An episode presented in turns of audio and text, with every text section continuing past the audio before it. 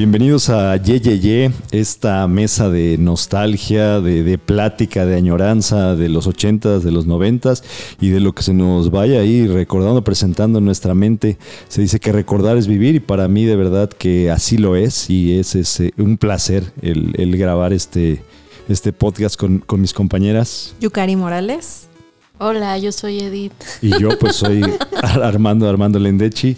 Y bueno, el tema que hoy vamos a poner sobre la mesa es este las tradiciones, ya que está muy próxima eh, el Día de Muertos, lo que, lo que solíamos hacer con nuestros familiares que ya nos están esperando en, en un lugar privilegiado y lo que a lo largo de la vida hemos, hemos este, concebido como, como la tradición de Día de Muertos y ya tocaremos también algunas leyendas y por qué no, este, le pegaremos también un poquito, yo creo que a, a este lado también eh, sajón, ¿no? Del, del, Halloween, con las historias que nos eh, decían nuestros padres o nuestros este, mayores para asustarnos, para que nos comportáramos o hasta para que nos fuéramos a dormir, ¿no? Para que nos fuéramos a dormir bien tranquilos. No, yo no dormía. Toda la vida he sido miedosa, entonces sí aplicaba. Sí me asustaban todas estas historias que, me, sumo al equipo Edith y yo también de, de, natura nunca me ha gustado este dormir. Me tenían que asustar, me tenían que asustar. Yo, yo, pues yo creo que vivía yo asustado de todo el tiempo y todavía me asustaban para dormir. Pero yo, yo recuerdo que yo sí decía que odiaba la noche, que no me gustaba dormir y, y bueno, hasta la fecha no, no me gusta ni la siesta, vaya. Pero aparte creo que era como un juego entre los adultos con los niños. El molestar a los sí. niños, el sí. espantarlos lo tomaban como algo gracioso, parte sí. de una actividad familiar, que hoy en día ya es mal visto el que aterroricen a los niños de esa manera, pero a nosotros realmente los veías divertidos, a todos los tíos. Eh, contando, sí, y reforzando uno a otro la mentira totalmente para que entre la cara más aterrado pusieras, más contentos estaban ellos. Sí, no faltaba que mientras te contaban eso, alguien se escondía y te salía por otro lado, ¿no? Y... Además, sí. le hacían efectos especiales sí. a toda la narración. Sí, yo, yo que recuerde, por ejemplo, que era mucho, eh, no sé, el señor del costal eh, me, me, empezaban a asustar y sí, pues yo había un tío que era más creativo y se salía y, este, y tocaba el timbre de ahí de, de, la casa, de su casa. Y este, ya, no, hombre, no, ya no me tenían que decir más, salía yo corriendo a la cama, ¿no? Ya. Pero además hay un código entendido en, entre los adultos de esa generación, o había un código entendido en el que si de repente pasaba un extraño enfrente y le decía, señor, ¿verdad que usted se va a llevar al niño? Sí, Ay, sí, claro. Sí. Y decía, claro, de una vez démelo. O sí, sea, sí, reaccionaban inmediatamente, ni siquiera tenían que ir a convencer al, al, extraño que pasaba, sino en automático agarraban la onda de que tenían que seguir el, el chistecito y hasta que veían al niño llorar, de repente, a mí me lo hicieron, bueno, mi abuelita, un día no quería yo ir al jardín de niños y lloraba y lloraba por la calle y de repente íbamos pasando frente a un negocio de un señor zapatero y eh, cuando ibas pasando, es que tienes que ir y yo, no, es que no quiero ir. Entonces de la nada salió el señor y le dijo, no se preocupe señora, déjemela aquí.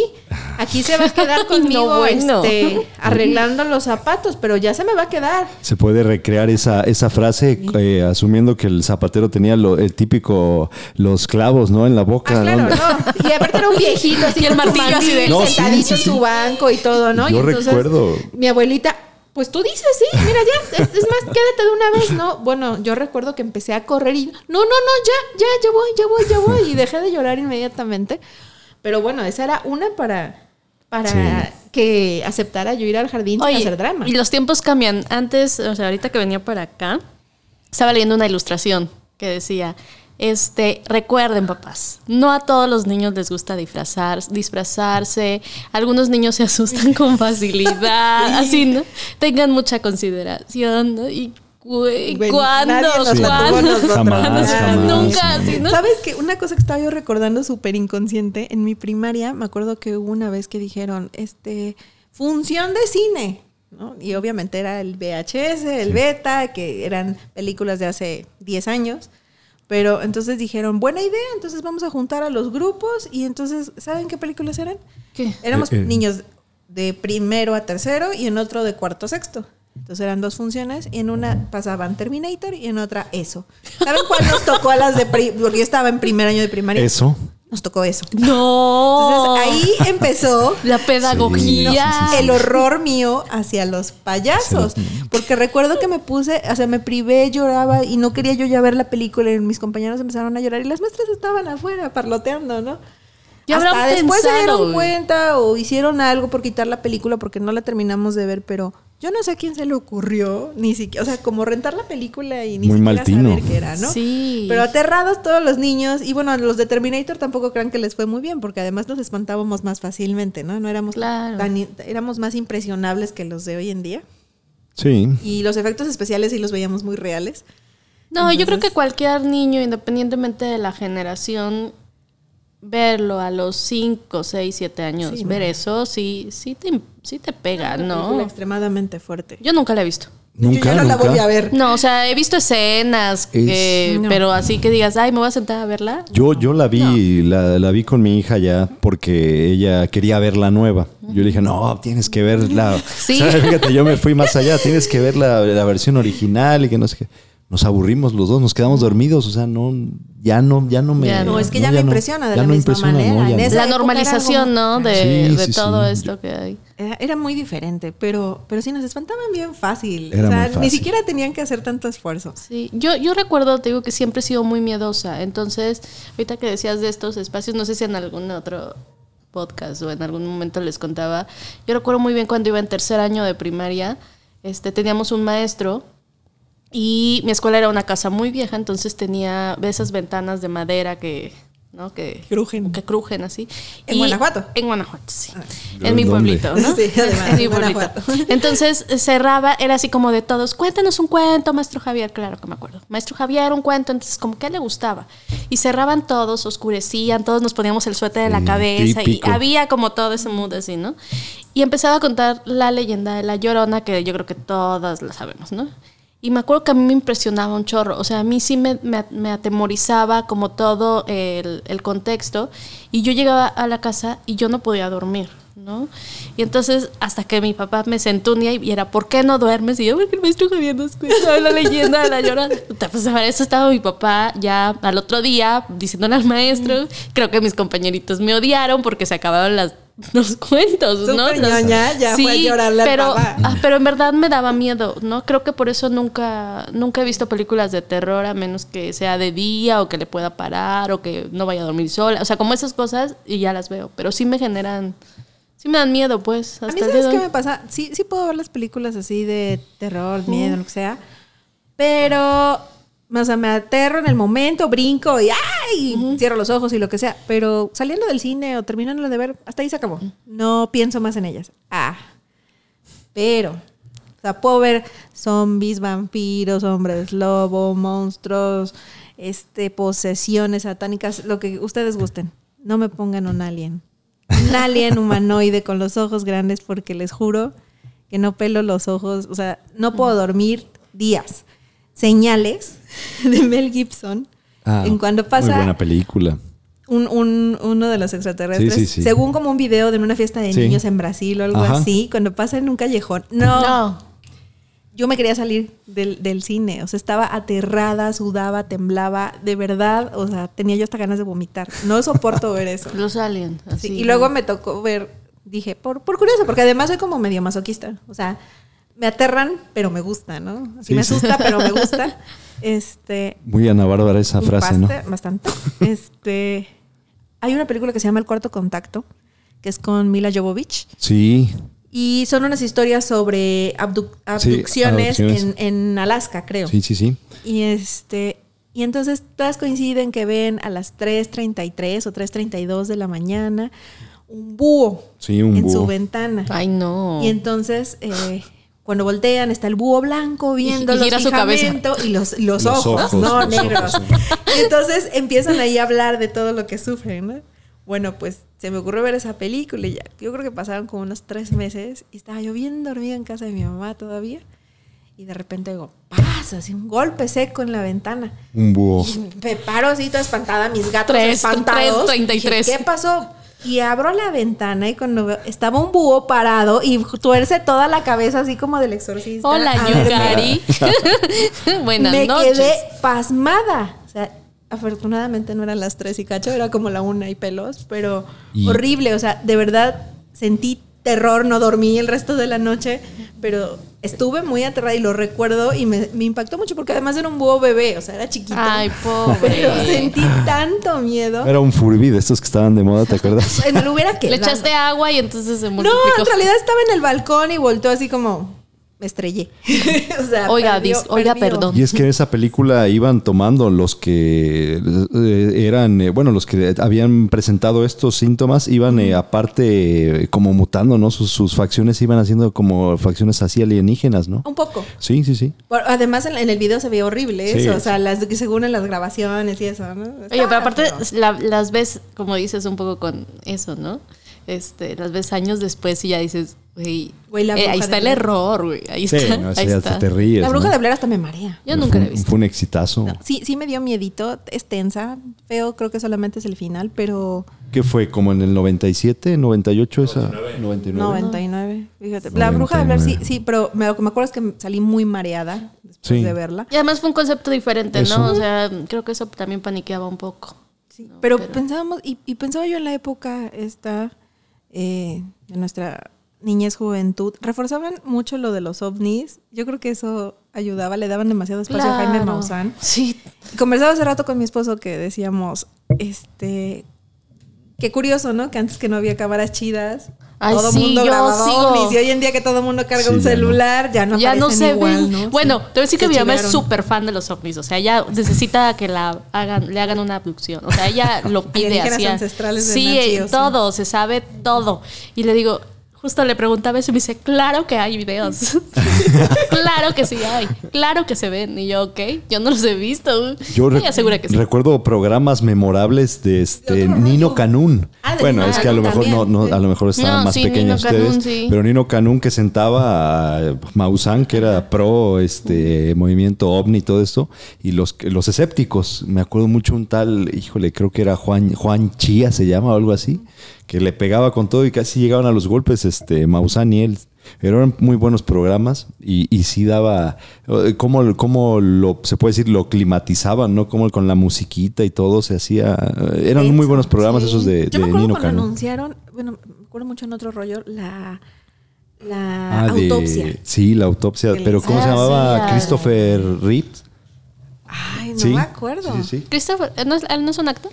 Eh, no, no, no. Eh, es este, ¿cómo se llama? Es homónimo, ah, pero este tenía un brazalete, ¿sí te acuerdas? ah, sí, sí, sí. Que él, se lo quitó al al, este, al, alien. No, eran sí. sí, sí, sí. Eso sí me acuerdo de la sí. También me acuerdo de un video que según. Es en otro rollo, ¿no? Sí, era, era otro rollo. No noticias. Ah, no, no, no, claro, era, en otro rollo. Eh, otro rollo. Y, y me acuerdo mucho también de uno que sacaron en otro rollo de, creo que era, según, en Sonora, una cosa así, en un sembradío y se oye así como que cae algo y ah, de la ventana graban y bueno, estuve yo tan tensa esa noche con mis hermanos viendo la tele pasmados así de no. sí, éramos felices. Facundo también hizo programas, ¿no? En, desde eh, cementerios. Sí, bueno, también en cementerios. Bueno, Vaya, este personajazo que se andaba peleando con Adame. Ah, y Carlos Trejo. Carlos Trejo. cañitas. Cañitas. cañitas, como. Libro que hicieron en una época obligatorio, ¿no? Para las escuelas públicas leerlo. ¿Es en serio? Sí, es en serio. Fueron como dos años, o, no, como cinco años que fue, fue obligatorio esa, esa lectura. Sí, pues ya se fue como diluyendo más toda esa cultura este, esotérica, pero... Yo no sé si ahorita haya un poco eh, esa de como que fue ese boom de el ovni, ¿no? Y, ver y mirar el cielo allá, ¿no? Este, porque mi familia sí se sentaba así en los domingos, había el, de los rituales, ¿no? Los domingos era día de ir al rancho, ¿no? Entonces íbamos y el, el atardecer era pues sentarse a ver, ¿no? Las, a ver qué veíamos, a ver el ovni. No creíamos mucho, les decía, porque mi familia tequilera, entonces pensamos que había ahí como una... se desvirtuaba la información, pero sí era como mucho eso de intentar ver, ¿no? Y encontrar o poder contar. Yo sí vi luces, ¿no? Y, ah, sí, claro. como, ¿por qué las verías? Y es verdad, como, como de, bueno, que será fácil unos 10 años, no, yo creo que un poquito más, el movimiento este ovni, pues fue eh, lo que ha acaparado la atención, ¿no? De todos. Pero yo recuerdo, de verdad, no sé si ahorita le voy a preguntar a Edith si allá en Coatza también era, pero yo recuerdo cuando tenía 6, 7 años, iba en primero de primaria, aquí en Jalapa se escuchaba mucho que el hombre lobo, no sé si algún, si tú lo escuchaste, Yukari, bueno, no sé si allá en Coatza, pero yo, yo de verdad, este, yo me, yo me acuerdo haber leído en, en el diario de Jalapa la noticia como tal, así de que se dice que vieron al, hombre lobo ahí por el águila de los lagos, ¿no? Ya yo, yo, estaba muy cerquita ahí, ¿no? ¡Qué miedo! ¿no? y, era este que me llevaban a los lagos, no sé, o yo salía a entrenar fútbol a las seis y ya era, este era el, horario que era de siempre, el que estamos ahorita, el, actualmente, el que tenemos actual. Y este, y ya oscurecía y yo decía, no, no, por los lagos no, vámonos por los lados. Y mi mamá, no, vámonos. Pero yo, yo sí me acuerdo que le tenía mucho miedo porque estaba mucho de moda la película de Hombre Lobo, Hombre Lobo Americano en París. Es que este además estaba influenciados todos nuestros miedos por también lo que veíamos en películas, las películas. Sí. Vaya, y el tema para, para mí hoy día es una de mis canciones favoritas, esta de la unión de Hombre Lobo en París. Y él cada vez está más guapo. ¿Quién? El Rafa, Rafa Navarro. Paréntesis, acotación al margen. no, y sigue cantando igualito, sí, sí, sí, Pero sí, todo lo que, lo que englobaba esto, ¿no? Y, bueno, creo que fui el único porque... No, yo no lo recuerdo. Lo digo con alguien más y de mi edad y no recuerdan esto del hombre lobo. Es que bueno, yo viví hasta los 14 años en, un lugar que se llama Cámbaro, en Guanajuato. Y allá es un lugar... pues que se fundó como en 1500 y cacho, ¿no? Entonces hay iglesias, eh, hay haciendas, las leyendas son esas típicas de lo que decía la condesa, los virreyes, las, las cuevas. Lo fundaron los franciscanos, entonces la iglesia principal está en el atrio, la, los, las leyendas son, en torno a eso, ¿no? O fueron, no sé ahorita cómo. Y crecí como con esos miedos de se te va a aparecer la dichosa condesa que era mala, pero era hermosa y no sé qué, ¿no? Y, y tenía su hacienda y eh, hizo túneles para llegar hasta el centro, donde estaba el atrio, ¿no? Pero tenía que atravesar un río, que es el río Lerma, ¿no? Entonces eh, lo hizo por. O sea, bueno, una de cosas, ¿no? Y como quedó su alma en pena, pues se aparecía en las calles. Esas eran como las leyendas con las que yo crecí, ¿no? Un poco más como de, de esta zona del país. Cuando yo llegué a Cuatza, ya tenía 14 años, no recuerdo escuchar, a lo mejor alguna de Quetzalcoatl, ¿no? Que se te iba a aparecer ahí en el río. ¿Sí? sí, sí, Una cosa así, ¿no? Es, es, que eso, es, eso también es muy cierto, ¿no? Cómo lo, lo ligan con el agua, ¿no? La llorona también yo recuerdo que con Jalitic, eh, los lavaderos de, de, Ruiz Cortines. También. Bueno, es que estamos nosotros en la ciudad de Jalapa y, y estas zonas son de las más antiguas, los lavaderos. Jalitic es un barrio eh, súper típico, además. el mero centro de la y es eso, hay lavaderos, por eso es que hay agua. Del cerro. Sí, los, del, cerro. cerro. De este, son otros porque la gente sí los usaba antes. Sí. sí, sí, sí. Yo recuerdo era pequeño y las señoras iban todavía a lavar ahí a los lavaderos, ¿no? De, bueno, yo, yo pasaba mucho por Ruiz Cortines y, lo, y veía que sí se pues llenaba. Pues la familia de mi mamá, o sea, de niños iban a lavar a, a, Jalitic, bajaban con, con, con, pues, las, palanganas. Y ya no sé qué tanto sea cierto, ¿no? Pero yo sí escuchaba muchas este, de viva voz de gente, a lo mejor era gente adulta que me quería espantar, pero que sí habían escuchado por estar a, a, deshoras, ¿no? De la noche eh, lavando cerca del lavadero. Decían mucho también que en los lagos, eh, por lo mismo del agua, era este se presentaba la llorona después de las 12, ¿no? Oye, pero y la llorona, eso, eso comentaba, ¿era la historia que ella mata a sus hijos? Ella mata a sus hijos. ¿Por desamor? Sí, por desamor, sí, por venganza ¿no? Y por eso se queda su alma penando. Claro. Pero en, mi pueblito también, o sea, porque te digo que ahí pasa el río Lerma, yo vivía realmente muy cerca del río y este, entonces era como, por aquí va a pasar, ¿no? Entonces... Es, era, e, esa era otra cosa que me daba muchísimo miedo, ¿no? Porque ya empezaban a cierta hora así de, ya quise dormir porque va a salir la llorona, acuérdense que aquí en el río, en el agua, a, a dormir, ¿no? Y ya yo estaba temerosa porque no la vayamos a escuchar, ¿no? Entonces yo creo que es como, eh, aparece por todos lados, en todo el país, ¿no? Sabes que ahorita que mencionabas lo de los túneles y lo de esta onda va ligado de lo religioso, pues Jalapa que también tiene muchos túneles. Sí, sí. Yo iba en la primaria, el Centro Escolar Revolución, que está sobre la calle Revolución, aquí en Jalapa, en el centro. Y junto tenemos la, iglesia, del, Calvario. Y entonces, de hecho, hay una parte en alguna este, pues, cosa que actividad que hicimos, algo, por alguna situación estábamos en el techo de la cocina de esta escuela y sí había una puerta cancelada que comunicaba el colegio con, ¿Ah, con, con el, eh, la iglesia, ¿no?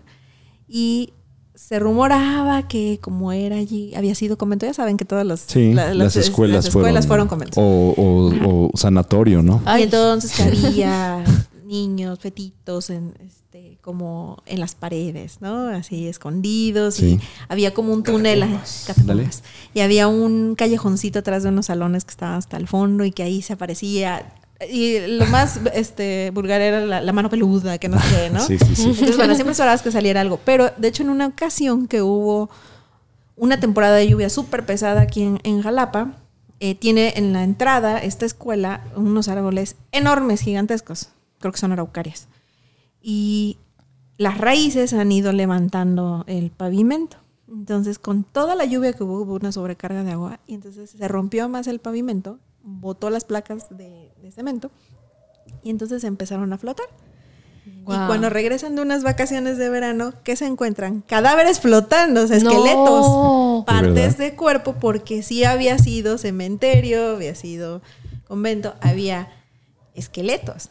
Entonces, bueno, fue un impacto porque si bien no estaban completos ni nada, pero... Pero sí salía... Sí, esto fue reciente, yo ya me había graduado y todo, mi tía fue maestra allí todo el tiempo y de hecho salió en las noticias del diario. Sí, no eran así como si es 10 mil cadáveres, no, pero sí había partes humanas que habían salido flotando claro. por la lluvia, ¿no? Entonces, bueno, ahí queda comprobado que efectivamente sí había sido cementerio y todo, aunque no solamente era la, la, leyenda, leyenda ¿no? mito. Sí, sí está así. Eh, y bueno, obviamente eso alimenta todas las leyendas de Jalapa que hay. Yo iba en la Enrique C. Repsamen y también era lo mismo, de que la construcción era, o que la había sido, un, la escuela había sido un convento, no un sanatorio, perdón.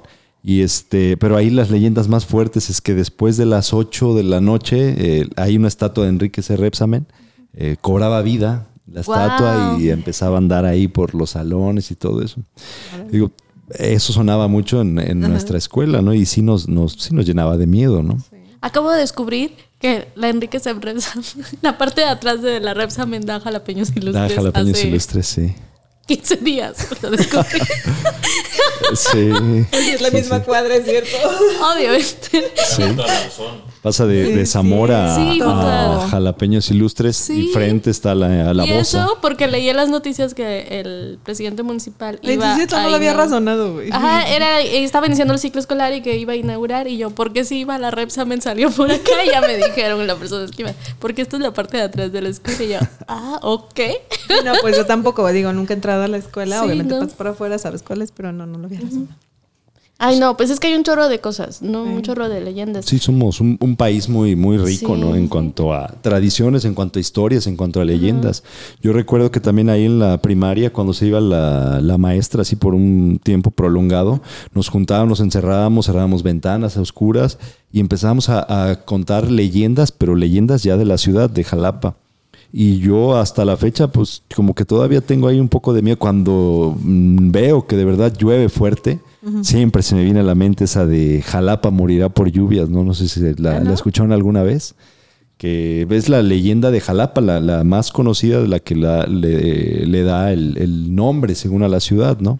Que por una maldición eh, de una montaña o algo así, ya no, ya no recuerdo, no lo tengo tan fresco, pero dice esa, esa es la maldición, ¿no? Que Jalapa desaparecerá por lluvia. Va a caer un aguacero y no me digas a mí con lo que me gusta. sí, sí, Y ahora me gustan los rápidos que se arman acá por... Por varias calles, ¿no? Independencia Américas, no, eso no me encanta, pero... Fíjate que yo llegué aquí a estudiar la universidad hace varios años. Y me acuerdo que una de las primeras clases que tuvimos tenía un compañero que es sociólogo ya había terminado la, la, carrera y entonces entra a psicología. Y nos piden una actividad, no recuerdo exactamente, ¿no? Pero fue las primeras semanas y él hace eh, un, en un papel craft, hace un dibujo de una montaña y una, una, una silueta que se desbarata, ¿no? Entonces, cuando empieza a contar, fue la primera leyenda que yo escuché de Jalapa, que es la del Cerro de Macuiltepet.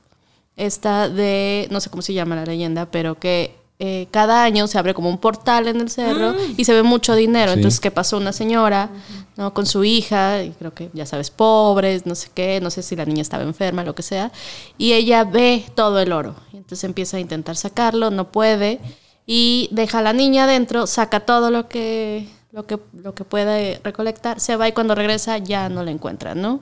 y va todos los años, a todos los días a buscarla, pero como solo se abre una vez al año, hasta el siguiente año la encuentra y cuando intenta sacarla, los rayos del sol la desbaratan, ¿no?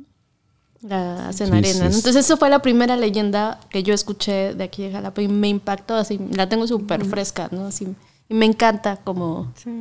Y son de las cosas que se dicen del cerro del Maculte. Y de hecho, si paseas, hay como una cuevita muy curiosa que se Nunca he ido al cerro del Maculte. Ay, no me digas eso.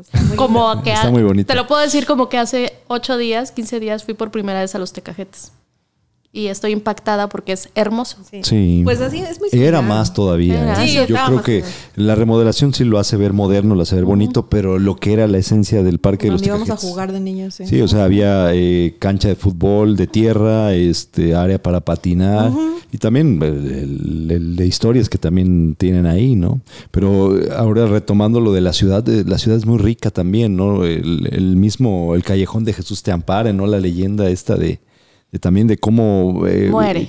muere y le dice eso, ¿no? La, es, eh, si no mal recuerdo, es una, eh, una pareja, ¿no? Un noviazgo. Ajá. un noviazgo y creo que matan, ella ve cómo matan a su amado, ¿no? y, se despide Jesús te ampare, ¿no? Y así se ahí llama se quedó el, callejón, ¿no? El diamante también es por un anillo, ¿no? Por un anillo, sí. Una relación el del el Callejón del Diablo, el Callejón del Infiernillo. O sea, tenemos muchas, muchas, muchas historias aquí en la ciudad. Sí, claro. Ahorita no se me viene a la mente, pero te digo que eso sí, veía esa, esa diferencia, ¿no? De cómo pues teníamos escasos, que ocho nueve años y ya había niños que de plano se sabían varias, varias. Claro, porque además estaba incluido, creo que en nuestro programa educativo, el el tener que averiguar sobre ah, todas estas leyendas. ¿Ustedes no tenían así como por la secundaria un libro que se llamaba así Veracruz o algo así? Sí. A mí ya no me tocó. fonografías. no, porque eh, cuando yo iba a la secundaria, no, no, recuerdo en qué grado, teníamos un libro que se llamaba Guanajuato. Entonces era así como conocer qué había en cada municipio, este, bueno, todo, lo que tenía el Estado en general, y te iban contando como historias de, además Guanajuato tiene todas las historias del Callejón del Beso, así como un chorro de cosas, ¿no? Pero tiene mucho, este, o sea, aprendí, aprendí mucho de ese libro por lo que implicaba cada uno de los municipios que tiene el estado, ¿no? Pero siempre me quedé con la duda si había un libro que se llamaba... Sí, sí hay monografías y que incluyen las leyendas. Y si, no, no recuerdo que lo lleváramos como obligatorio, pero sí era parte de las tareas. No, esta era una materia, o sea, la materia era Guanajuato y era tenías tu libro de... Ah, mi, mi, hija el, en segundo, tercero, eh, llevaba a Veracruz como tal el Ándale, como algo así. y alguna vez nos tocó también eh, investigar eh, las leyendas y esto. Fíjate que ahorita que hablábamos de extraterrestres y estas cosas, me estaba acordando que en, en, en Acámbaro, donde, crecí, había una pues se volvió como, a final de cuentas, como una leyenda, un mito, que eran las figuras de Acámbaro. Y se supone que en no sé qué año llega un alemán al pueblo y encuentra una figurita. Te decía hace rato que una de las cosas que nosotros hacíamos mucho los, en los días de campo era caminar y encontrar obsidianas y te encontrabas flechas en forma de obsidiana. Entonces era como un ritual ir caminando y encontrar flechitas. Pero el alemán llega y encuentra unas figuritas y le dice a, la gente que vive por ahí que le ayude a buscar más figuritas y que por cada figura que encuentre él les va a dar un dinerillo, ¿no? Entonces resulta ser que él hace una colección como de más de 30 mil piezas de figuras humanas y de dinosaurios. Entonces se vuelve como el mito porque pues obviamente una cosa no coincide con la otra. Sí, las épocas son muy separadas. En los 60 le hacen una prueba y sí dicen que tienen 25 mil años, no sé, una cosa así, ¿no? Y, pero entonces empieza toda esta controversia de pudieron haber convivido, ¿no? Este, eh, humanos y dinosaurios, ¿no? como 10 este, diez años después les hacen otra vez las pruebas y dicen que no, que son súper falsas y que seguramente los lugareños lo timaron un poco, ¿no? Pero sigue como esa controversia de si sí fueron eh, verdaderas o no. Hay gente que obviamente tú le preguntas porque está en, los en el museo, que ahí, ahí estaban las figuritas, ¿no? Y sí las ves y es un, como una jirafita, así. Y, y, y muñequitos como muy extraños, pero sigue habiendo como esa controversia de son o no son reales, si fueron, ¿no? las pruebas así dicen que pues no, ¿verdad? Que creo que me lo que, sí, claro, y se vuelve parte del misticismo del lugar, ¿no? Así. Pero por ejemplo también platicábamos hace ratito cómo eso hablamos antiguo, ¿no? De que se relacionan directamente con leyendas y las fundaciones de, nuestras ciudades, etcétera. Pero ahora también nos tocó como parte de los mitos urbanos, ah, sí. ya más generacionales. eh, platicamos porque hay en la calle, bueno, en la avenida Araucarias, había una casa, una casa cualquiera, perdón, y llamaba la atención porque había una muñeca. Sí. Observándote. Parada en la ventana, como tamaño de niña. Tamaño normal. Ajá, pálida y con sus vestiditos. Con sus vestiditos, pero a Un diario. Poco como nos vestíamos, ¿no? Este calcetín con ah, encajito, así, así se vestía la muñeca, ¿no? de olanes. de todos los días cambiaba la ropa de la muñeca. Entonces, realmente había como excursiones que se armaban entre los adolescentes para ir a ver a la muñeca porque había mil leyendas alrededor, que si estaba viva, que si abría los ojos, que ya la habían visto que se movía, que cambiaba de posición, que si te, que te quedaba viendo te pasaba, o sea... Sí. Uno de los primeros lugares que a mí me llevaron así como a pasear aquí en Jalapa fue al zoológico de las ánimas y después pasamos por esa calle y ya me contaron toda esa historia, ¿no? El zoológico, qué lindo. Eh, sí, qué bonito. Sí, sí, o sea, fue así como de, ah, mira, qué bonito. O sea, fue como de los primeros lugares donde una amiga y su novio me llevaron, ¿no? Así como de, mira, y aquí había, no me acuerdo si todavía había animales, creo que ya no. Pero sí, aquí era el zoológico y mira y, ve y voltea, ¿no? Y eventualmente tendrá que como unos dos años que desapareció, la, o sea, que la quitaron ya de la ventana, ¿no? Sí, ya no está la... Lo que no sé es por qué. Un poquito más, pero creo que se mudó la familia y, y ya, pero... Habrá que investigar a dónde, a lo mejor sigue la muñeca, probablemente. Sí, pero también estaba lo de la herradura. El rancho, la herradura. Yo no me sé esa. No. Pues mira, se da dentro de un contexto de un, un crimen real. Sí. Que hubo un asesinato y de una, una, muchacha, creo. Pero eso ya fue más reciente, sí, ¿no? ya, bueno, no tanto. Pero... ¿Será como, no, sí, como 10 años? No. Fue en el 90 y... Ajá, 96, 97, algo. Y sí, sí, sí, sí, ya tienes. Fue muy, muy, muy sonado, ¿no? Ajá, un asesinato porque involucró como hay muchas cosas, pero el twist que le dieron fue que hacían rituales satánicos y que habían desmembrado sí, sí, sí, sí. persona. Y entonces, este, que estaba todo embrujado allí, ¿no? ¿Pero en dónde es? En la herradura. Rancho La Herradura. Yendo en Murillo Vidal hacia la Junto al Mix. Ay, ay, ay, Ajá, claro. Entras y es un, un, área muy bonita que tiene, pues, casas y sí, un fraccionamiento muy lindo. Es que, ajá, es un fraccionamiento. Pero está muy separado. Aunque está realmente muy accesible porque no sé cómo diablos, pero vas a dar a Jalapa 2000. este, sí. Está muy raro eso, pero puedes entrar por Murillo Vidal o sales hacia el Mix o al Natura. O el Natura, claro. Y, pero está escondidito. Y entonces, bueno, también me acuerdo que era así como, no manches, o sea, vamos a ir, pero no se bajen y no se puede parar el coche porque si, si nos detenemos ya no prenden los coches. Y sí, no sé sí, qué. bueno, y era un estrés de ir a la herradura. Eh, hay, que llevar a Edith en una noche como se debe hacer. no, ¿saben a dónde tenemos que ir? Tenemos que ir a Perote al, a, la, a, la, normal, ¿no? ¿A las tortas o qué? También. a la fortaleza. bueno, la fortaleza es una... No. ¿El castillo de Teallo cuál? No, ya ves que ahí estaba la normal, la escuela normal, ah. y que después también dijeron que era que un psiquiátrico, un psiquiátrico, y... La vibra debe estar pesadísima. Sí, por lo mínimo la vibra está pesada, ¿no? Pero cuando ustedes eran eh, chavos que, chavos, ¿eh? Somos, somos, todavía. más chavos. Este, o sea, no iban a, Perote y eso. Sabes que yo, yo tuve una vida súper local. Realmente era, era muy, muy regional. Creo que todas las pocas actividades que se hicieron eran, eran aquí en Jalapa y ahorita ya de más grande fue precisamente fui a Perote a lo de la fortaleza de San Carlos al recorrido de, Día de Muertos. Sí, la fortaleza. Pero además fuimos a medianoche. Hacía un frío del demonio. Eso, yo creo que es más el frío, ¿no? Entramos con dos grados, con, dos grados salimos con menos tres. O algo así, en la madrugada. Paseando con linternas, así todos temblando y aparte llovizna. Éramos un grupo como de unas 30 personas más o menos que nos llevó, e iba caracterizado el que, el que dio el tour. Y bueno, es que de repente vimos que se azotaron unas ventanas y como que se cayeron cosas y así, pues, pues, o sea, digo, fue cárcel, fue fortaleza este, del refugio del ejército. Eh, de hecho, ahí estaban las vísceras, ¿no? De Guadalupe Victoria de Guadalupe Victoria. Este fue refugio incluso de eh, refugiados de la Segunda Guerra Mundial. campo de concentración. Campo de concentración también. Y hay una placa en como en, lo subterráneo. Este, Ese lugar a mí me encanta. Un penal un poco tortuoso, ya cuando te explican todas las funciones del penal sí te da como cosita. Pero lo que te da terror es una celda en particular que tienen al fondo, que es eh, la celda de castigo, que en según las lluvias, se va llenando de agua.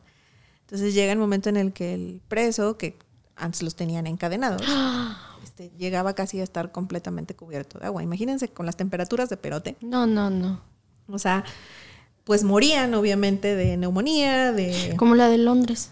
¿Te acuerdas? ¡Ay, sí! Oye, pero qué miedo. Sí, y, y, la verdad es que eh, está feo porque además está junto a otra celda donde tenían separados a los presos con, alguna enfermedad, principalmente homosexuales y muchas personas contagiadas con VIH. Y pues es que escuchas unas leyendas que realmente son aterradoras porque pueden ser muy reales. Sí. Y probablemente lo hayan sido. Entonces, creo que hoy en día la realidad supera por mucho la ficción que nos contaban de antes. Entonces ya por eso ya no está tan fácil que uno se espante o se impresione, porque la realidad ya no se ha superado. Pero sí, en, en, en, viajes yo creo que ahí en el de la Fortaleza de San Carlos también vivir un día de, unos días de muertos en Naulinco, que ah, muy bonito. es súper bonito. Ay, a mí me encanta. O sea, el, panteón es tan lindo. Sí, sí, y, y, cómo se esmera la, la cantada, ¿no? La, cantada, que es, es todo este ritual, ¿no? De ir casa por casa, todo el mundo te abre las puertas, todo el mundo te da morita, todo el mundo te da. Que ha cambiado también por la misma seguridad. Y también yo no aguanto, o sea, te voy a decir que las veces. Morita, o qué? no, ya no aguanto la desvelada. O sea, voy a comer, he ido como en estas fechas a comer y cuando todo mundo va hacia Naulinco, yo ya vengo de regreso. Porque me pasó también que la última vez que fui, ya no aguanté el clima también. O sea, hacía demasiado frío, este pues ya la, edad, ¿verdad? Te viene pegando. Pero además es muy curioso porque puede hacer un calor infernal, pero exactamente esos días cambia el clima. Entonces está el frío, está la neblina, está el aire, está todo. Y entonces el famoso aire, ¿no? De, de los muertos que decían los abuelitos, ¿no? Sí. Y, y, eso, o sea, en Naulinco creo que es un atractivo súper lindo que si tienen la oportunidad de venir, hay muchísima gente, muchísima, muchísima, tienen que planear con mucho tiempo su visita. Y, pero vale la pena. Como experiencia vale muchísimo la pena. Añoro yo mucho eh, en los lagos, el Paseo de los Lagos hacían una, una expo altares y era muy era muy bonito también ir ahí en, el, los lagos y con el frío, este airecito, estar visitando los, los, este, los altares de diferentes municipios de, la entidad se ponía muy bien. Eh, lo hacían también en los bajos de Palacio de Gobierno, en Palacio Municipal. Bueno, la Escuela Industrial también hacía Siempre mucho. hace obras y todo. Eh, sí, ahorita, pero antes era también eso, era concurso de, de, preparatorias y se hacía ahí en la, en la Escuela Industrial de, de altares. Eran muy, muy buenas tradiciones que ya, ya no. Justamente le comentaba que hace rato, bueno, una tradición de mi familia ancestral es ir a comprar pan de muerto a Gilotepec. Que bueno, antes iban entre burro caminando, este, casi ride, etcétera, porque eran, ahorita te haces 15 minutos, exagerando. Pero pues antes eran horas. Y son curvas también, ¿no? Que es, peligroso. Mis bisabuelos a comprar el pan allá. Y bueno, después pasó a mi abuelo con mi tía abuela. Entonces contábamos que la tradición era que iban a comprar el pan juntos y caminando de regreso y ya llegaban en la noche y entonces era dividir el pan. Entonces era un ritual pelearse toda la noche porque habían contado mal las piezas. Entonces tú te quedaste una de más, tú te quedaste una de más. y te daban Navidad, ¿no? Manoseaban tanto al pan que cuando terminaban de contar o de conformarse con las que tenían, ya no tenían ni siquiera azúcar encima las piezas, ¿no? Y estaban todas rotas y manoseadas. Porque, los huesitos, ¿no? La, el azúcar se supone que son los, los huesitos. Pero fíjate que este pan que, que, compramos nosotros en Gilotepec no tiene esos. O no sea, tiene huesitos. No, es lisito de arriba nada más con el azúcar. Ah, ok. Entonces, por eso digo, es un sabor muy diferente al que, al que como por aquí. Pero para mí ese es el pan de muerto, porque toda mi vida, desde que tengo uso de razón, he comido ese pan. Y entonces ahora, bueno, pasó de generaciones y ahora mis hermanos con las respectivas este, familias de sus parejas y amigos. Todos y todo entonces, ya también van a Gilotepec. Sí, todo el mundo va a Gilotepec. Entonces, ya todo el mundo nos encarga, todo Digo, ahora las, los padecimientos y la conciencia un poco más de no te puedes atragantar 10 piezas en un día. nos hace comernos una, pero este pero sí eran pedidos de 300 piezas que nos zampábamos todo en, estos tiempos, más tamales y chocolate. Y lo que era comer, ¿no? Porque eran tamalizas. Yo recuerdo que a veces se duraba toda una semana eh, hasta que se acabaran los tamales, ¿no? Fíjate que aquí en Jalapa tienen, o, en la región tienen muy arraigada esa, esa tradición de es Día de Muertos, se comen tamales. Y se, te antojan Ajá, chocolate. Yo me acuerdo que la primer, el primer Día de Muertos que yo pasé aquí, estaba yo en una pensión y en eso no me fui a Cuatza, me quedé, no sé por qué razón. Y llegó la señora y me dijo, Edith, ven a comer tamales. Y yo, como, como ¿por qué? ¿No? O sea, como, ¿por qué hay tamales? Y ella me dijo, es que es Día de Muertos, se come tamales. Y me dio mis tamales, mi chocolate, o sea. Y ahí me di cuenta que era algo que, como que las familias galapeñas hacen, o sea, comer tamales, pan y chocolate. Y era de unión familiar. Yo recuerdo que pues, pues, yo era el más, bueno, mi hermana era la, más chica, pero yo era el que, el que le seguía, pues y era que todos teníamos que colaborar en algo. Yo recuerdo a mi abuelito poniendo el arco este del altar, este pues mi mamá cocinando con mi abuelita los tamales, pero todos teníamos que pasar a, este a, hacer la, masa esta de, los tamales, ¿no? O sea, Ay, le tienes que pegar a la olla, ¿no? Para que no se pinten los tamales. No, y eso era también otra cosa, o sea, cuando estábamos, ya van a salir como niños, ¿no? Bueno, no me decía mi abuelita, este, pruébalo. No, ajá, me decía, "Pruébalo porque se me van a pintar y ya vete a tu recámara, por favor", ¿no? Fíjate que hace rato estaba hablando con unas amigas, pues, estábamos platicando que todas estábamos como en el proceso de poner los altares, otras estaban viendo lo de los disfraces con sus hijos. Y una de ellas eh, contaba, su esposo y su familia es del norte del estado, que ellos sí tienen la tradición de hacer el tamal y estaban ya pelando el, no sé si se diga así, pero estaban limpiando el cacao. Porque empiezan a hacer todo el proceso del cacao hasta que hacen las, las no sé, las plaquitas, las ruedas de, chocolate con el que les dura como una parte del año. Entonces hacer tamales y me dice, yo no termino de poner el altar porque a, su esposo le gusta hacer el arco, ¿no? Entonces tienen toda la tradición familiar de desde los, la comida hasta el altar, ¿no? Entonces, y Día de Muertos en el norte también. Sí, sí, sí, no, ellos son del norte. Y bueno, es que ahí los tamales están re buenos. Sí, pero. Todo el del Mictlán, ¿no? Así, todo. No, el ah, chantolo. ¿Dónde, ¿Dónde es el Mictlán?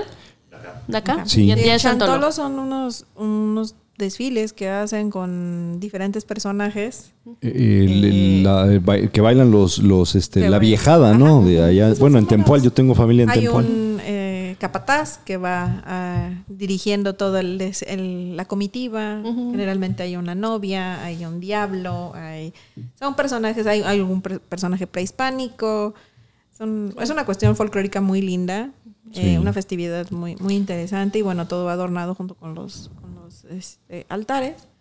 Y Fíjate que a mí de niña me tocó por la cercanía de Acámbaro, donde yo vivía con Michoacán, pasar algún, en alguna ocasión Día de Muertos en Pátzcuaro y en Janitzio, ¿no? Que es así como, yo creo que una parte muy importante en el país del Día de Muertos, ¿no? Y todo ese ritual si no es que la más. tal vez la más llamativa, sí. ¿no? Sí, el, el, ritual de, del panteón, ¿no? Desde que, desde el día, ¿no? O sea, todo eso es impresionante, sí. Creo que es, patrimonio, ¿no? Sí, sí, claro. Pero creo que es, Día de Muertos es lo, lo que más hemos respetado, tal vez, de las tradiciones mexicanas, que, que, no hemos perdido ni hay vergüenza, al contrario, es mucho orgullo para todos el, el bueno, por ejemplo, ahorita el ir a escoger al mercado tus flores, sí, las flores, tus muñequitos de jamoncillo, la guayaba, la este, las frutas, la, comida que vas a poner, la mandarina, eso. Sí, o sea, es un ritual bonito escoger tus papeles chinos, pelearme con los gatos se ha vuelto una nueva tradición para que no deshagan mi altar que no me duró ni dos horas.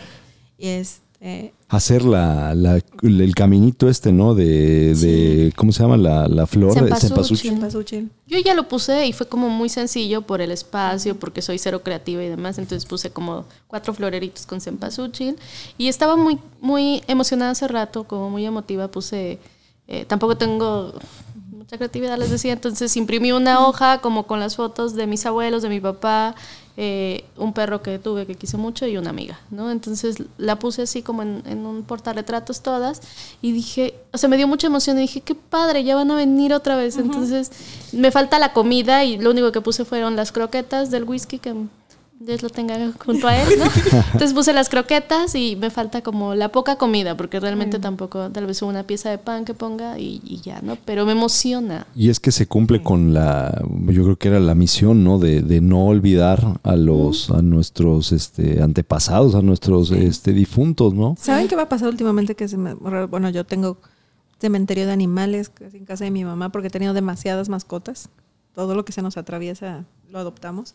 Entonces, demasiados perros y gatos que ya nos han dejado a través de los años. Pero en los últimos días a mis mascotas actuales les he dicho por el nombre de los que ya fallecieron. Y lo hago como súper, este, vaya, sin querer, es natural. Y, y, entonces se me resulta raro porque ayer que estaba yo poniendo las fotos, que tengo los collages, así con todas las fotos de ellos, Digo, no sé si ya como que va sintiendo uno ah, esa presencia. No sé, es algo místico, es algo tal vez inventado. No lo sé. Pero sabes que es bien extraño porque. bueno, yo creo que muchas de las personas que ponemos alta en realidad lo creemos, ¿no? O lo, o lo, o lo deseamos. Lo puse y estaba mi perro por ahí que medio comía, no comía, y terminé de ponerlo, puse las fotos y en eso, ustedes que conocen a mi perro saben que él casi nunca ladra. Ah, pues se volteó y empezó a ver hacia la cama y empezó a ladrar y le dije, ¿qué onda? Ya, ya empezaron a llegar y siguió ladrando viendo la cama y yo dije, claro, o sea, tengo la convicción de que o, la quiero tener, ¿no? De que vendrán a verme y a, Y es como lo dijeron en, Coco, ¿no? Este, o sea, se mueren cuando ya no se... Nada, sí, cuando alguien se olvida ya. Y mientras no, pues ahí seguirán. a mí se me vienen todo esto y sí me pongo muy, muy nostálgico porque es eso, el recordar que todos participábamos en algo, pues, como todo, es familia, hay fricción por, por querer que quede bien pero al final de cuentas, eh, pues son momentos que, que, era de unión familiar, bien o mal, era unión familiar. Oye, ¿no se, ¿no se robaban las cosas del altar ustedes de niños? No, porque yo, siempre preguntaba si te las podías comer, ¿no? Y me decían que no, porque ya, ya, las, ya eran para ellos, ¿no? Y que pues no Ay, a mí mi abuelita sí me dejaba. No, no, no, me podía decir que no nunca. Hasta que se fueran, bueno, no, a mí nunca me dejaron comerla después. No sé si te voy a decir una mentira, si lo voy a inventar, o era lo que yo pensaba, pero algo me hace creer o poder decirte en ese momento que era así como si te los comías te morías. No sé, como porque no eran tuyos. No, sé si me lo alguien me lo dijo o yo lo imaginé. A mí, a mí, yo era muy insistente eso que ya quería agarrar y que ya quería agarrar. No, pues hasta que se vayan. Y mi abuelito sí sabía bien las fechas exactas y ya se fueron y ya la hora ya está, ya no están. Pero eso decían que ya no tenían sabor. Ándale, es a lo que iba. Me decían, cómetelo, pero ya no te vas a ver. Y ahí vaya, ¿cómo no? Pero sí, en realidad no me sabían, de verdad no, no. Una anécdota muy chistosa que me contaba mi mamá es que cuando ellos eran niños, iban con todos sus primos al rancho de mis abuelos, que eran el Tronconal. Estaba lejos, ahora estamos pegados, con conurbados. Sí, ah. exacto. Entonces, en el rancho de mis abuelos, a ellos, a los niños, les tocaba dormir donde estaba el altar. Entonces este, les tiraban así como, pues supongo que petates, o algo así, y, se dormían todos juntos, ¿no? Los primos. Y entonces en la noche, cuando ya pues, no los dejaban tocar nada del altar, estiraban la mano y jalaban un tamal, y entonces le, le sacaban la carne, se la comían, lo volvían a envolver y lo ah, dejaban. entonces ya cuando iban a recoger el altar decían, no, pues si vinieron los muertos, pero vinieron las almas, porque ya no tienen carne esto. ¿Sabes de qué me estaba acordando? De las actividades que hacíamos en la escuela eh, eh, en Acámbaro de, del Día de Muertos. Y era una cosa que tal vez para nuestra generación, no lo sé acá ustedes, era como muy normal, pero ahorita hay esa discusión entre no, Halloween, no, Día de Muertos. Lo que hacían en mi escuela era concursos de disfraces de Halloween, ¿no? Entonces era, o tú te podías disfrazar de lo que tú quieras. Yo tenía una compañera, que hasta el día de hoy es mi amiguita, y, era, ya sabes quién ganaba, ¿no? Porque eran unos disfraces de maléfica, o sea, de todo, todo esto, ¿no? Entonces te formaban por grados y ya escogían el primero, el segundo y el tercer lugar, ¿no? Y yo, pues de brujita y así, es una cosa así, sin creatividad completamente, pero ya sabes que ella llegaba así con unos super maquillajes y todo, ¿no? Y después de eso era muy bonito porque ya, bueno, terminaba y toda la, todos los chamacos así, corríamos a la kermés. Sí. Entonces esa kermés era ya como la tradición de Día de Muertos. Estaban los altares, que a veces había concursos de altares este, en la mañana y en la tarde era. Pero aparte, ¿sabes que era bien padre?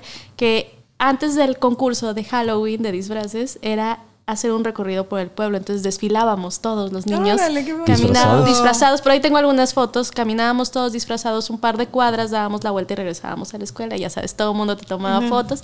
Y regresábamos a la kermés a comer el tamal, ya un poco a lo mejor de ponche, este, los buñuelos, toda esa comida que se disfruta allá. Y allá hay un pan que yo creo que en esta panadería de las galletas, el Danubio, hacen unas con hacen unas galletas blancas con una cosita rosa.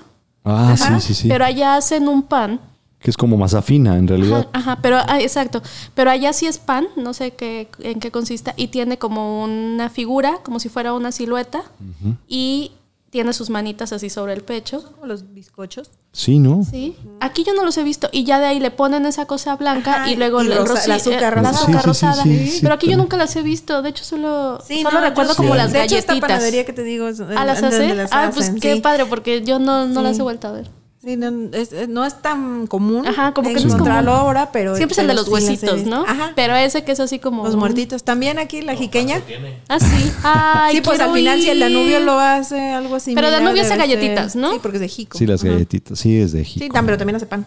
Ah, ok. Sí, en Jico encuentras la mega panadería que tiene de todo y está buenísimo. Sobre todo de panela. El niño envuelto, ¿no? Muy famoso, muy, muy rico. Pero sí, aquí también era así también, este Edith, eh, yo recuerdo eso, no, no estaban peleado el Halloween y, el Día de Muertos. Yo creo que la escuela promovía a lo mejor un poquito más el Halloween por esto de los disfraces, pero en casa los abuelos eh, conservaban mucho la tradición, ¿no? Y, te, yo me acuerdo que mi abuelito era muy insistente y, es que van a llegar y mira, ahorita llegan los, los, fieles difuntos, no sé, o los niños. los niños primero. los niños primero a mí mi abuelita me dice que el 31 son los niños y, los animales. Sí, sí, sí. El primero son...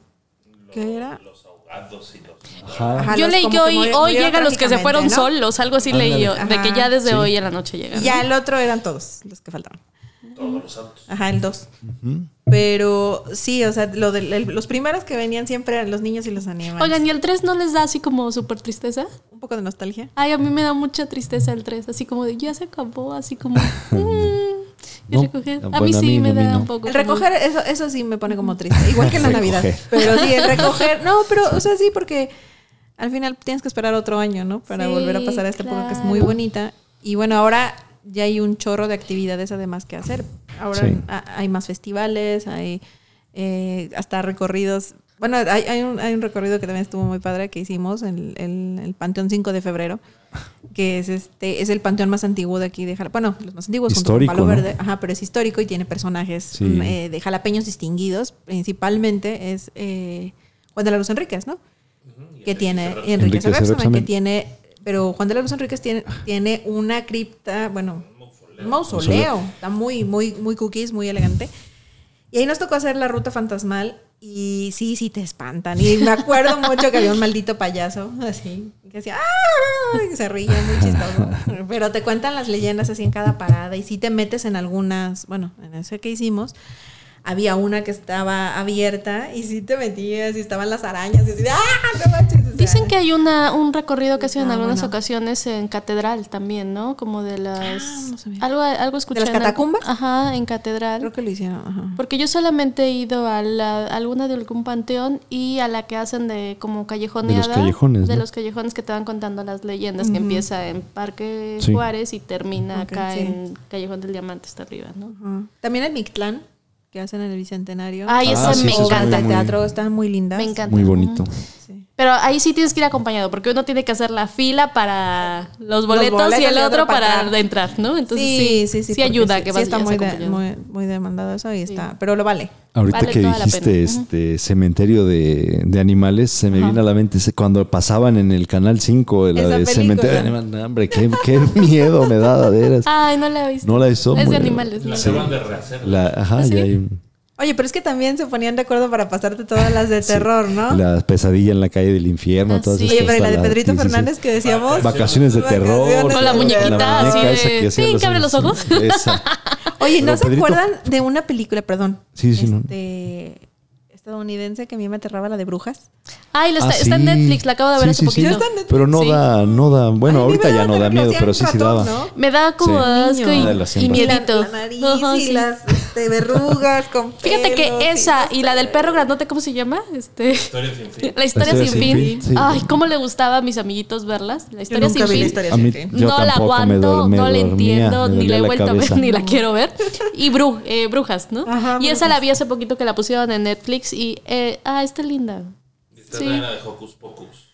Ah, esa sí está divertida, la de Hocus Esa estaba ¿Ah, sí? chistosa, sí. Sí, la de Sarah Jessica Jessica Parker y está Bette Midler. Beth Midler, que es muy divertida. Nunca la había escuchado, creo. Sí, es de unos niños que viven en, en una mansión o van a una mansión embrujada y un gato Sí, negro van que es un, uno que está, o convierten a uno en gato, no me acuerdo, ¿no? Y son tres brujitas. Ajá. La voy a buscar. Es más, la voy a anotar en este momento. Y ya no me acuerdo bien cómo es, pero está divertido. Sí. Bueno, y viéndonos más atrás, yo me acuerdo que también pasaban en la tarde este esta de Hasta el viento tiene miedo, o cómo se llama. Muy buena, pero la original, la original con este. ¿Hay cinco? ¿Cómo se llamaba este? Seba- Sebastián, no, ¿cómo se llamaba? Enrique Elizalde. Ay, perdón. Enrique Elizalde, ¿no? Muy, muy, muy buena película esa. Esa sí, esa, esa Sí, daba miedo. Pero ya la ¿Cómo que se llama hicieron esa? esta en el 2000 y tanto, ya Hasta una el viento porquería. tiene miedo. Hasta el viento tiene Es de miedo. una. como de un internado. Sí. Uy. Sí, es de un internado. Es, es muy buena, véanla, búsquenla. Ay, es así, mí- porque la hicieron apenas eh, el cine mexicano este en el 2000 y tanto y nah, le quitaron mucho. ¿Miedo qué? ¿Cu- ¿Cuál será que me haya dado? ¿Miedo? A mí me encanta ver Monster House. ¿No les gusta Monster House? Ay, no. me puede encantar. Vela. No la he visto. Es- Es, animada, ¿no? Es animada. Es una cosa bellísima. De unos niños que tienen una casa como que es, es de terror, así como Ay, que... que cobra vida. Sí. Vi el trailer. Ay, no, vela. Es hermosa. Está me bien- encantó el Transilvania, güey. Uno, Ah, bueno. Sí. Transilvania. Pero verdad que bueno, yo no sé si usted se Las acuerda. amo. En Mevisión había una caricatura que se llamaba El campamento de o los pequeños monstruitos. ¿No se acuerdan? Sí, No. sí, sí, Mimo. Era muy bonita. Mi monstruito. Mi monstruito, Mimo, ¿era el moradito? Sí, sí, sí. Sí, ese sí me mi Qué bonita, ¿no? monstruito. Sí, sí, Oye, sí. y el conde Pátula. Ay, Ah, el conde Pátula era el mejor vegetariano, Patolín con la Sí. este, Nani. La nana. Sí, sí, sí. Y el, el mayordomo, ¿cómo se llamaba? Igor, Igor, ajá, Igor. Igor. No, hombre, ya, pero iniciaba así tétrica, así no Sí, sí, sí. Y la de Beetlejuice. Ah, Ay, que la están pasando sí. en Cinema 21. Ay, nos debería de patrocinar. Las entradas al menos. ¿Cómo no? La de la película y luego la caricatura. La película fue mucho mejor. No, también uno o dos, ¿no? ¿Cuántas fueron? una. Y Una. sabes que hace como dos años tuve una jefa que hace fiestas de Halloween. ¿no? Y dice que su esposo se disfrazó, ¿no? Y que los vecinitos, los niños, era así como de, no sabemos quién eres. Sí, no. No pues. daban quién era. No, sí. Me contó esa historia. Beetlejuice. Ah. No, pues no eh, saben. el joven manos de tijera, ¿no? Ah, también. De la cabecita de Tim Burton. Sí, El, extra- el extraño El mundo de Jack. Ah, eso está bien linda. También. Ah. Es el, el rey calabaza. Jack es el rey calabaza, es el rey del mundo Del de Halloween. Ajá. Y que se quiere robar el de la Navidad. La Navidad. ujú. Ay, ese está bien lindo. Se vuelven Santa Atros. Mm, Últimamente fue una muy, muy famosa como Frankie Winnie o cómo se Ay, llama. Frankenweenie. El perrito. Ay, Sí, sí, yo está- siento está bonita, mal. ¿no? No. No. Eh, mira, está bien linda. O sea, sí te da tristeza, pero sí está linda. La verdad sí, lo Sí. vale, sí, sí. Pero lloré. No, no Yo sé. lloro hasta porque la mosca pasó, entonces. No soy una, una buena, un buen sistema de medición. De Monster House. Voy, voy a, voy a ver. Sí, está en, está en Netflix. Está bien linda, ¿no? Sí. Y tiene un bonito mensaje Y- también. Macario podría ser. Ah, Macario es la no clásica. No, no, la esta de las velitas con Ignacio López Tarso. Ay, no me acuerdo. Muy, muy buena. Hay mucha tarea para estos días. Sí. Al parecer. Como a ver puente. Y es que el clima se presta, todo Va a estar este. Entra frente frío el jueves y creo que va a estar muy fuerte. ¿Verdad, señor Lince? Eso dicen, ya está entrando, de hecho. Sí. Alguna vez yo me fui de, de Día de Muertos a Teocelo, a, unas cabañas ahí en la entradita, y de verdad, este, bueno, yo creo que todo el ambiente fue propicio así para que nos metieran una, una espantada toda la noche, de verdad. O sea, por más que uno estaba ahí ahogando sus, sus miedos, sus temores en alcohol, toda la noche nos estuvieron espantando, que se fundía un foco, que se cerraban las puertas, ¿no? Eh, yo creo que pues hay que, hay que vivir a veces experiencias, ¿no? Ya como hay que sumarla a lo Yo nunca he tenido una experiencia así donde diga, fui a esto y me espantaron así chido. Sí, sí, sí. o sea, en la fortaleza de San Carlos sí oí dos, tres cositas, pero nada así de que digo, ¡Ah! Vamos a llevar a, a Edith llévenme la herradura. A la herradura, a la herradura vamos a dar el tour. Que antes se iba uno a los cafetales. Ah, sí, a las Eso me estaba acordando. Se me olvidó decir hace leyendas allí. a Montemagno. A Montemagno. no, me acordé que el otro día te preguntaba porque el parque de Guarache tiene como una vibra bien intensa, ¿no? Y que me decías que era una zona como de cementerios, ¿no? Esa parte. ¿Tú me dijiste? No. no. Juré que tú me lo habías dicho. Bueno, el chiste es que alguien me contó por qué tenía, porque el parque de Guarache no había entrado nunca, entonces un día me metí y tiene una vibra bien fuerte. Es precioso el parque de Guarache. Pero sí se siente, y alguien me contó que era zona como de donde vivían los, todos los cafetaleros, ¿no? Así, y que tal vez por eso... era la hacienda de las ánimas. Igual que aquí era la hacienda del modelo. Sí, los cascos de las haciendas siempre tienen historias. Sí. Bueno, les puedo decir ahorita que me acordé, sí, sí tuve una experiencia muy fea y fue en, en el Museo de Antropología del Distrito Federal, cuando pasé a la zona donde está Pacal. No les... Me pasmé. No sé qué sentí, no sé qué me pasó, que vibra me poseyó, pero estaba yo aterrada de ver eso, la máscara de Pacal. Casi me pongo a llorar. No sé, porque es la única vez que creo que. A lo mejor en tu otra vida, Yuka. Y dije, me aventó, me aventó, fui doncella y me mató, me desoyó, me arrancó el corazón. O eras tú. o era yo la maldita. ¿Cómo no? No, sé, como hombre. Pero sí. Pues bueno, yo creo que igual se puede prestar para seguir hablando más de esto, ¿no? Y de seguir recordando. Si quieren, sí nuestras tradiciones. Pero ya nos vamos a comer pan de muerto. Ya hay que ir a... Ya huele aquí a chocolate.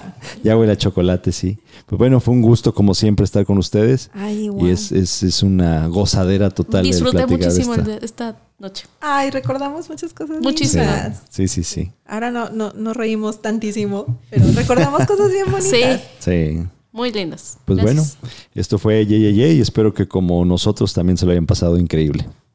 Adiós. Adiós, señor Lince.